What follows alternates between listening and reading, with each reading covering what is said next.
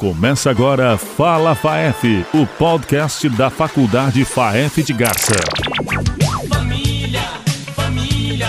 Olá pessoal, estamos começando uma nova série aqui nos nossos podcasts Família em Pauta, que é uma iniciativa dos cursos de Direito e também Psicologia aqui da Faculdade FAEF de Garça. Uma união desses dois cursos para nós falarmos sobre o tema família. E nós teremos a participação aqui da coordenadora do curso de Direito, professora Larissa Laraia, e também da professora do curso de Psicologia, professora Luciana Lima. Vou pedir primeiramente para que a professora Larissa dê o seu olá aos nossos ouvintes. Bom, eu queria aí dar uma boas-vindas aos ouvintes né, para que eles tenham nessa nova série dos podcasts da FAEF um esclarecimento né, sobre um tema que é tão próximo a todos nós, sobre a família. E junto com a psicologia, a gente vai estar tá discutindo aí temas relevantes, temas importantes, porque tanto na presença quanto na ausência, a família é importante para o indivíduo. Olá, pessoal. É um prazer novamente estarmos aqui. E agora essa junção, né, com o curso de direito, onde a gente anda aí abraçadinho, né? Onde tem um, um BO, tem alguém sofrendo, né? E aí também a prevenção. A psicologia está aí principalmente para orientação e esclarecimento. Então acreditamos que será um debate bem enriquecedor. Muito bem, então para nosso pontapé inicial aqui, a gente precisa entender, tanto na ótica do direito quanto na ótica da psicologia, o que é família. Sim, a família ela passou por uma transformação muito grande, né? Nos últimos tempos, é difícil até hoje em dia você conceituar um conceito único para a família é impossível. Eu costumo brincar com os alunos que aquele formato de família doriana, Sim, né, que a gente é. vê em revistas assim, né? Papai, mamãe, os filhinhos, cachorrinho, vovô, vovó Talvez esse não seja o arranjo familiar de todas as casas. Então nós tivemos aí uma evolução bem grande. Saímos de uma família patriarcal, com um pai dominante, provedor dessa família, e hoje nós temos aí uma participação de pai, mãe, mãe com mãe, pai com pai. Houve uma mudança na configuração da família. Sim, esse a lei hoje, né, em que pese a Constituição ainda, a Constituição Federal ainda falar em, em homem e mulher, mas já é muito pacífico, uhum. né, nos tribunais, no direito, a possibilidade de união estável e casamento civil entre pessoas do mesmo sexo. E também o reconhecimento como entidade familiar de um pai ou uma mãe com a sua prole, com os seus filhos, que é a família monoparental. Então, se a gente for lá na Constituição Federal, vai estar tá escrito lá: a família é a base da sociedade, merece especial proteção do Estado, ela pode ser reconhecida, então, não apenas de um vínculo matrimonial, do casamento. Também pode ser aí reconhecida pela união estável, né, e pela família monoparental. E esses novos arranjos, eles são de todas as formas, eles são bastante comuns. Cada vez mais comum, né? Hoje em dia a gente vê o princípio da afetividade. Uhum. O direito a gente fala, né? Ele é o norteador da formação desses grupos familiares. Então, onde está o amor, onde essas pessoas se relacionam, a gente pode falar que ali se estabeleceu uma família. E cada vez mais a gente repara que assim as pessoas às vezes elas vêm de mais de uma união. Né? Então uma pessoa uhum. ela foi casada mais de uma vez e casa acaba se relacionando com outra que também veio de várias uhum. uniões. Então, às vezes, esses a família mosaico, né, que vai se formando. Eu tenho filhos do meu antigo casamento, do casamento atual, e meu marido também pode ter filhos do antigo casamento dele, e agora a gente constituiu uma nova prole. Essa situação que antigamente, lá nos anos 70, era mal vista né, pela sociedade, hoje é cada vez mais frequente. Uhum.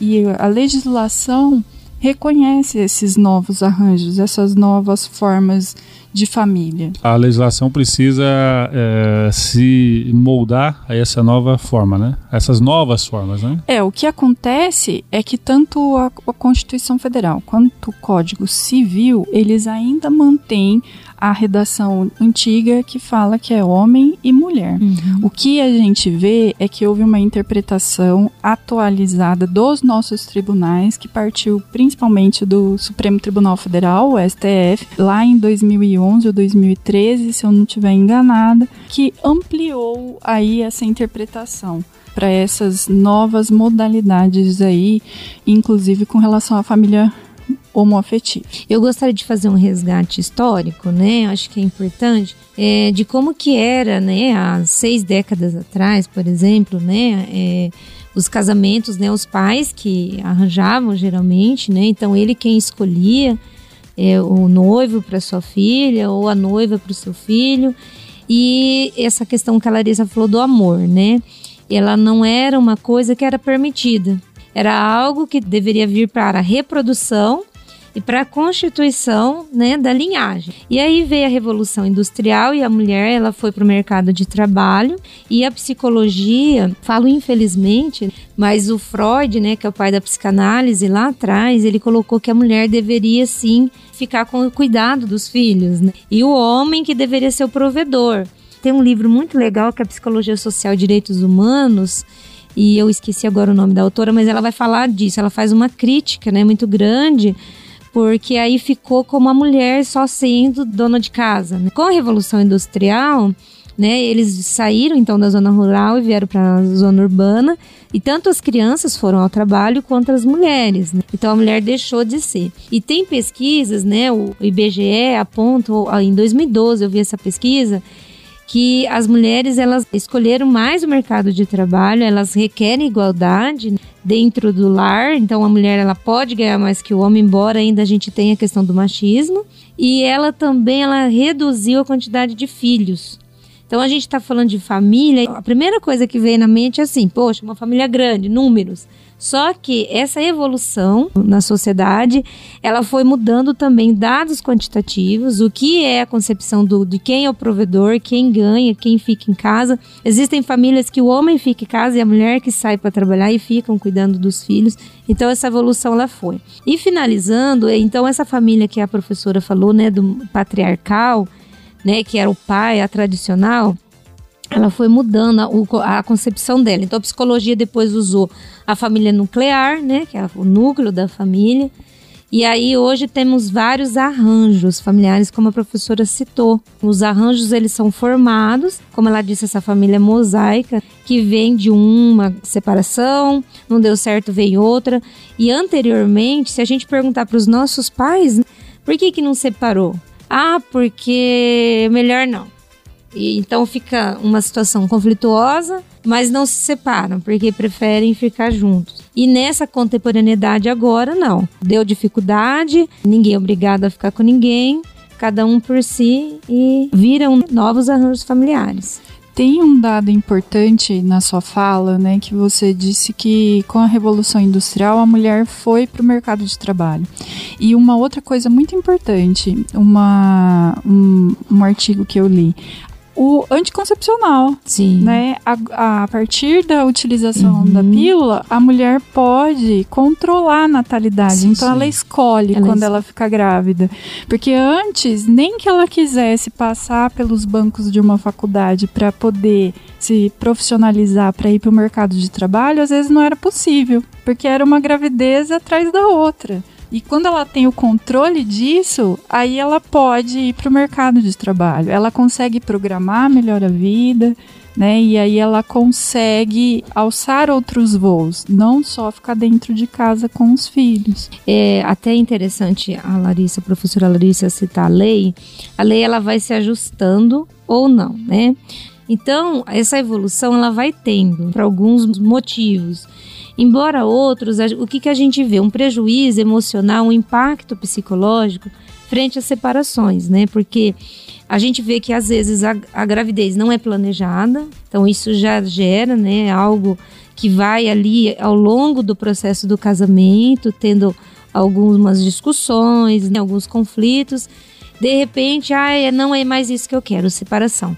A criança, com o desenvolvimento dela, ela não consegue compreender na totalidade como nós adultos, né? Nós sabemos, ó, não dá mais certo. Eu não entendo mais você, você não me entende, eu não gosto mais de você.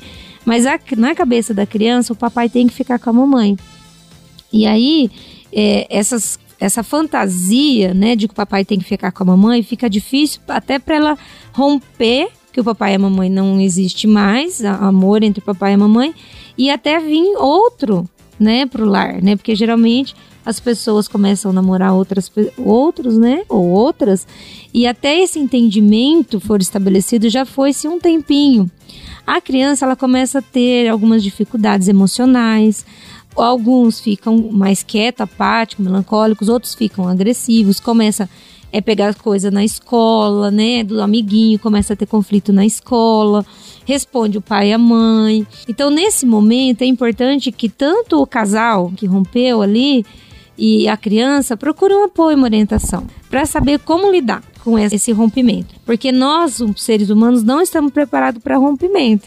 Até falar de rompimento, morte é difícil. É duro para nós adultos. Sim. Agora imagine a cabeça de uma criança, de um adolescente também. Um adolescente aquela fase que está ali da transformação da personalidade em si, né, os hormônios e como lidar com isso. Mas não é só o adolescente, não, Lu. Uma uhum. vez no escritório, é, eu recebi um, uma moça jovem, né? Ela devia ter aí entre 20 e 25 anos. E o marido tinha entrado com a ação, naquela época tinha que separar para depois divorciar, né? Esperava um prazo de um ano e depois entrava com a ação de divórcio. E ela falava, ela chorou muito nesse primeiro atendimento, porque ele entrou com a ação litigiosa, ou seja, foi contra a vontade dela. Ela não queria, não queria separar, separar, e o marido queria. E ela, ela, na fala dela, ela falava assim: meus pais estão casados há mais de 30 anos. Como que eu vou me separar do meu marido? Uhum. Então, assim, aquilo... Medo de ser mal vista. É. Exato. Eu vi isso várias vezes, que quando o divórcio ou a separação partia de um e não de ambos, não era uma decisão tomada em conjunto, ainda que houvesse sentimento, a fala era sempre no sentido assim, mas como que eu vou me divorciar? Como que agora eu vou ser separada? Ainda tem pessoas que pensam na, no status, né? No, no, estado de estar casado, uhum. ou, ou o divórcio, ou a separação é uma, é uma posição ainda difícil para as pessoas.